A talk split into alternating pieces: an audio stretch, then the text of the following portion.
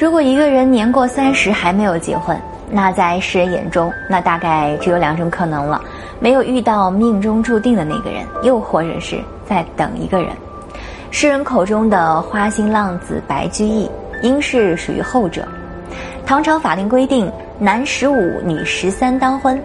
在那个流行早婚早育的古代，三十七岁才成婚的白居易，简直是世人眼中的一个另类。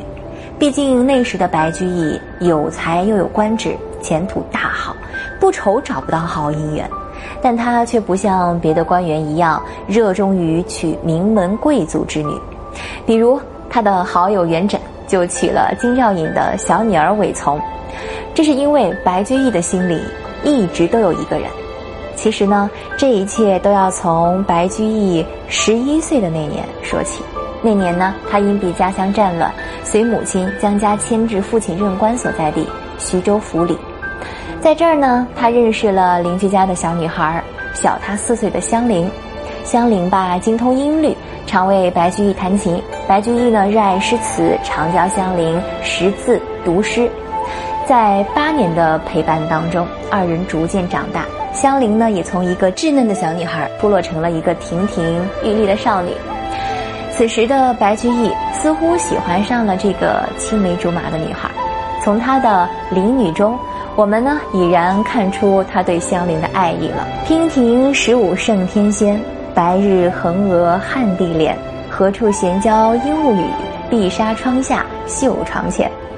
可是门不当户不对的爱情，好像总是得不到父母的许可。白居易的母亲以断绝关系相逼，反对他与香菱再来往。而这时的白居易天真的认为，母亲是害怕自己沉溺于儿女私情，耽误科举之路，想着金榜题名时就有充足的理由与香菱厮守了。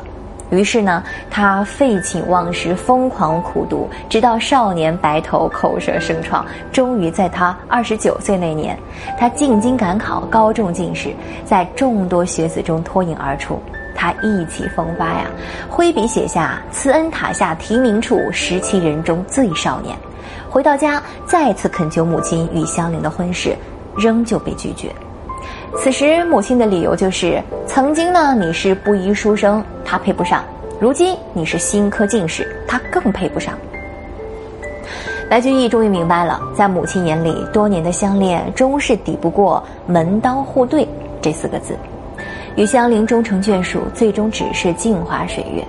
于是他写下《生离别》：“生离别，生离别，忧从中来无断绝。忧及辛劳血气衰，未年三十生白发。”几年后，他举家前往长安，与香菱再一次分别。他又说：“不得哭，遣别离；不得语，暗相思。两心之外无人知。”白居易到底求了母亲多少次，我们不得而知。但是，一次又一次的失望，终于压垮了他。他只能以不跟他人结婚相抗议，还写下了数首怀念香菱的诗。在冬天，他写“雁至无由见，寒清不可亲。何堪最长夜，俱作独眠人。”在秋天，他又说：“夜饮动归意，会香消故丛。佳期与芳岁，劳落两成空。”直到他三十七岁那年，在母亲的以死相逼下，才答应与同僚的妹妹结了婚。但有些人已经牢牢种进了心里啊。每个不能相见的日夜，都充斥着刻骨铭心的思念。于是，在一个消寂的雨夜，他写下了这首著名的《夜雨》：我有所念人，隔在远远乡；我有所感事，结在深深长。乡远去不得，无日不瞻望。长生解不得，无息不思量。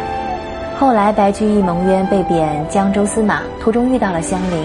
此时的香菱已经四十岁了，仍未嫁人。二人相逢，只有抱头痛哭。然而，匆匆一见，还没来得及好好道别，就要分离。谁也没想到，这会是他们今生最后一次相遇。多年后，白居易再回故乡寻香菱，只见旧村已成废墟，香菱亦不知去向。有人说他出了家，有人说他已故去。自此，他长达近四十年的痴恋终于画下了结尾。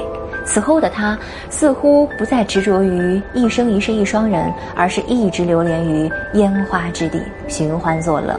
晚年时更是蓄养了上百名家妓，三年一换，时听春啼变莺舌，三弦老丑换蛾眉。但又有谁知道，他的在天愿作比翼鸟，在地愿为连理枝，写的究竟是李阳，还是？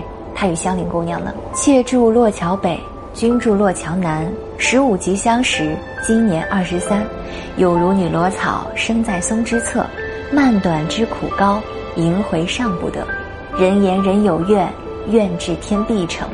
愿做远方兽，步步比艰辛；愿做深山木，枝枝连理生。